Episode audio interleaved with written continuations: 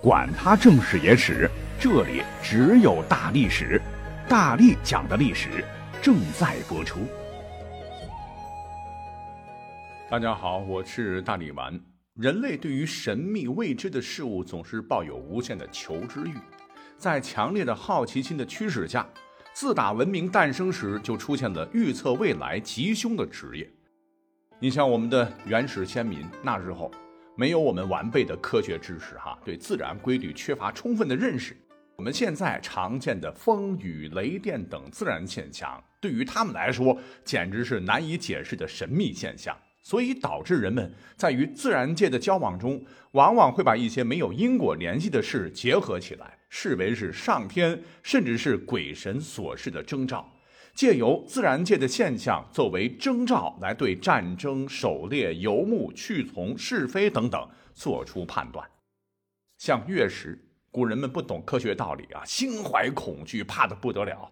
古代中国与非洲民间甚至认为月食是天狗吞月，必须敲锣打鼓才能赶走天狗。还有最令古人担心的荧惑守金和五星汇聚天象等等。所谓的吉凶吧，现在看起来关联都不大，就是后人牵强附会、伪造的结果了。不过，由于自然征兆并不常见，不可能每个月都有日食、月食啥的，人们对于未来要发生什么事情、如何趋吉避凶，兴趣是非常的强烈。于是乎，就诞生了以人为的方式，利用占卜工具作为中介。所谓的天人感应来预测未来的吉凶祸福的占卜之法，虽然咱们现在看到的占卜用的都是铜钱儿、竹签，但是最早的时候，咱们古人常用的是湿草。湿草究竟是什么样子呢？哈，现在人已经无从知晓了。那么在一些影视剧当中，比方说《芈月传》《汉武大帝》当中，我们也常常看到巫祝会用龟壳来占卜。龟啊，我们现代人骂人总会用什么龟孙、王八这样的字眼儿，可是，在古时候，龟被称为玄武，来自于远古的崇拜，是代表颛顼与北方七宿的北方之神，与八卦为坎，与五行主水，象征四象中的老阴，四季中的冬季。而且，龟的背部的龟纹也挺奇特，中央有三格，代表天地人三才；旁边有二十四格，代表二十四山。也有十格的代表十天干，龟壳的底部又有十二格代表十二地支，所以在古人眼中，乌龟龟壳的特征刚好和八卦的天地人三才占卜理论中的天干地支相对应啊。更重要的是，乌龟活得久啊，千岁而灵，此禽兽而知吉凶者也嘛。那么在用火炙烤龟壳时，会发出噼啪噼啪之声。古人往往被理解为是神在传达旨意。不过呢，随着时代的发展，古人们似乎有了更高的要求，那就是精确度得提高，啊，尽量提供个性化的定制服。本着顾客至上的原则，所谓的历代大师们啊，就冥思苦想的不断找出能一人一命的算法。这样的话，即使两个人共同点再多，他们的命也不同，凡人皆能不同命。会给顾客的感觉好像唯他独有，精确度自然就高了。于是，来自易学的以出生时间为算命基础的测八字的方法便横空出世了。所谓的八字算命，就是以一个人的出生年、出生月、出生日、出生时为基础，配以中国传统的天干与地支，共历年月日时四柱。每柱以干支纪年各用俩字儿，就形成了四柱八字的所谓生辰八字，然后对每个人的命运做一定意义上的预测。您可能不知道哈，我们现在呃所用的四柱预测生辰八字呢，其实据考证是宋代才出现的东西。唐代的时候呢，主要用的是六字，是年月日三柱，时柱并没有被包括在内。像什么紫微斗数啊，更是旁门小知了。要讲清楚这些内容啊，咱们就得先看一看什么是天干地支。呃，从哪开始讲呢？你看咱们现在是公元纪年哈，今年是公元二零二零年。那古时候其实纪年的方法很多了，像皇帝年号纪年法、十二生肖纪年法、太岁纪年法等等，而干支纪年法便是其中之一。相比于其他的纪年方式，干支纪年法是从甲子开始轮回六十年，再次回到甲子年，周而复始，不会出现任何的差错。从中呢，也能看到古人的智慧啊。天干就是甲乙丙丁戊己庚辛壬癸，地支就是子丑寅卯辰巳午未申酉戌亥，哎，我们都很熟悉，对吧？那一个天支一个地支相互搭配，就组成了六十甲子。再用六十甲子组成时间，如一九八四年就是甲子年，二零一九年就是己亥年，二零二零年就是庚子年，以此类推。但是呢，如果是用数学的方法去计算的话，按照一天干对应一个地支排列组合是多少啊？应该是十乘以十二，对吧？那么应该是一甲子一百二十年才对。各位有没有认真思考过这个问题？为啥我们现在看到的却是六十年？为何会减少了一半呢？更奇怪的是，在天干地支纪年当中，按照一甲子的天干地支对照表，为何没有甲丑年、乙寅年呢？其实道理很简单，欲知详情，请收听大力丸的另一档短平快的探秘类历史节目《历史未解之谜全记录》。节目介绍里边点链接可以直达。那么好呢？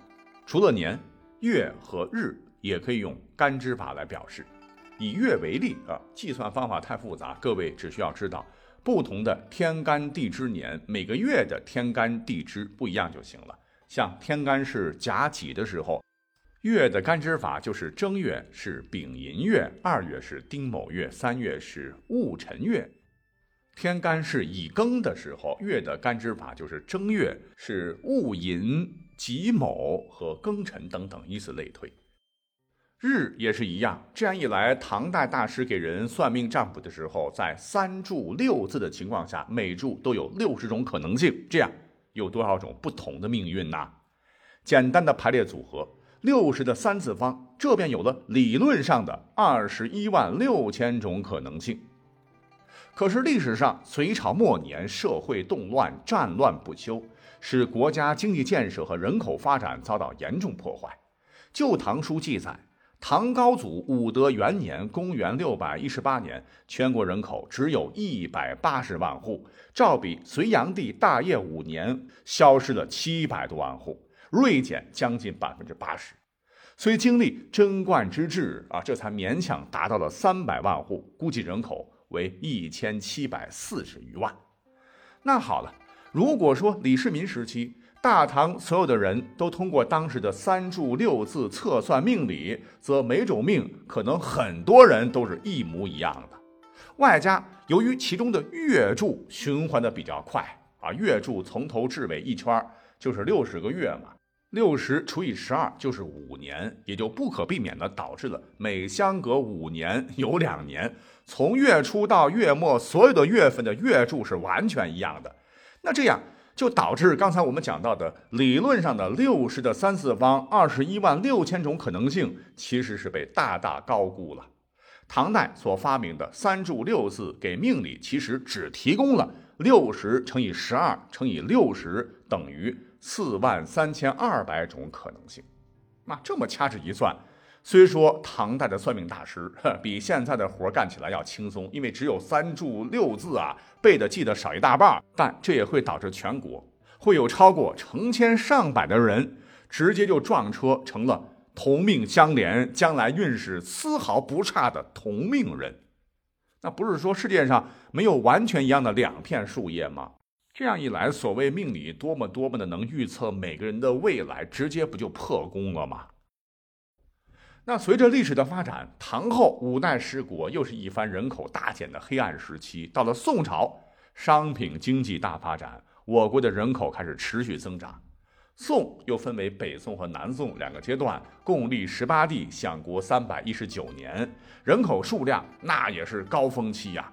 你像北宋，公元一一二四年的一点二六亿，南宋时一一二三年的八千零六十万。朝代虽然看起来羸弱，可架不住宋朝人能生啊。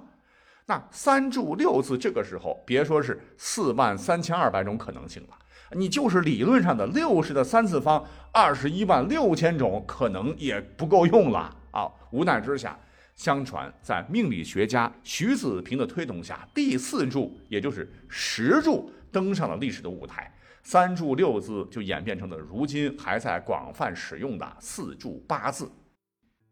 石柱跟月柱、日柱一样，依然是靠干支来命名。不过，由于时辰的干支大多万年历上没有，需要根据其出生日的天干来推算时辰干支。例如，甲或己日出生日为子时，为甲子；按顺序推，丑时则为乙丑，寅时为丙寅，卯时为丁卯等等。一个时辰呢，就相当于如今的两个小时哈。一日有十二时，跟月柱一样。日柱是每整五日会完成一个循环，加入了日柱，理论上说，命理一下子就成爆炸性的增长，会出现六十乘以十二乘以六十乘以十二的。五十一万八千四百种命，五十一万八千四百再除以是三柱六字的，呃，四万三千二，正好是十二倍的激增当量，呃，这也就使得给算命者的主观感受是精确度呃有了极大的提升。可是呢，这个时候也不用高兴几天啊，虽然是唐朝啊命一模一样的全国有成百上千的人，可是唐朝国土面积大。这成百上千的分散开来，基本上碰不到一块儿。可两宋不行啊，两宋呢，即使是这个命里的数目提高了十二倍，可架不住一个是人口以亿万计数，领土那可比唐朝小得多了。像北宋国土面积在一一一一年的时候是二百八十万平方公里，南宋国土面积在一一四一年的时候，最大才约两百万平方公里。呃，人口多，面积小，这样算的命啊，就很容易街头碰得到。你这样沿用下去的话，一模一样命里的人就要满大街了。哦，我的命跟隔壁李财主是丝毫不差，凭啥我摆摊？张县令的生辰年月跟我无半点不同，凭啥我当乞丐？那谁还能相信周易算命的这些个啊大师们岂不要失业了？那为了大师们的饭碗，宋代在命理上呢又有了一次大的改进。那么改进说起来，这个方法也很简单，就是把一天不是划分为十二个时辰吗？每个时辰相当于如今的两个小时，而一个时辰呢又被分为八克，每克等于十五分钟。那再把八个克引进去，问题不就解决了吗？于是乎，六十乘以十二乘以六十乘以十二乘以八，就变成了多少种可能性啊？四十一，不，不对，错了啊，四百。一十四万七千二百种，比之前的呃五十一万八千四百大概翻了八倍啊！可是再后来，哎呦又不行了。一个是明末的时候引进了什么番薯、玉米等高产量作物，养活的人可以更多了。再加上呃当时是全国推广摊丁入亩，政府是免除了人丁税。再一个就是土地面积扩大了。大量人口可以当劳动力嘛，就支持了各行业的发展。那么到了乾隆后期，全国人口已经破了三亿。那你刚才说到的啊，四百一十四万七千二百种，理论上的也不够用了。不同人却同命的尴尬，又催生了传说中的铁卜子所创制的铁板神术啊。其实呢，还是一个套路，就是加了影响的因数呗。一口气呢，这个算法当中又增加了什么父和母的生肖。还有什么呃兄弟姐妹的个数啊？从零到十次，最多十次。因为古代嘛，你再能生一口气能生十四个孩子，也是凤毛麟角了。于是乎，继续将这些变量乘起来，命里呢就有了六十乘以十二乘以六十乘以十二乘以八乘以十二乘以十二乘以十四，等于八亿三千六百零七十五万五千二百种之巨。那听到这儿你会惊呼啊啊！截止二零二零年，全球二百三十个国家人口总数约为七十五亿多，其中中国大概是十四亿人口位居第一。可即使再加上印度的十三亿、美国的、印度尼西亚的、巴西、巴基斯坦的、尼日利亚、孟加拉国、俄罗斯这些人口大国的，在古人的智慧下，我们终于可以实现，不光是实现中国的啊，实现全球一人一命啊，绝不雷同了。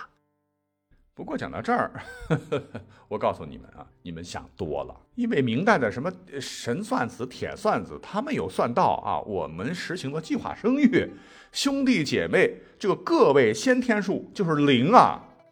那这样一算的话，原来是八十三亿多的这种可能性，吧唧就少了整整百分之九十以上哈，只剩下六亿多种可能性了。所以各位还想精准算命，呵呵吧你。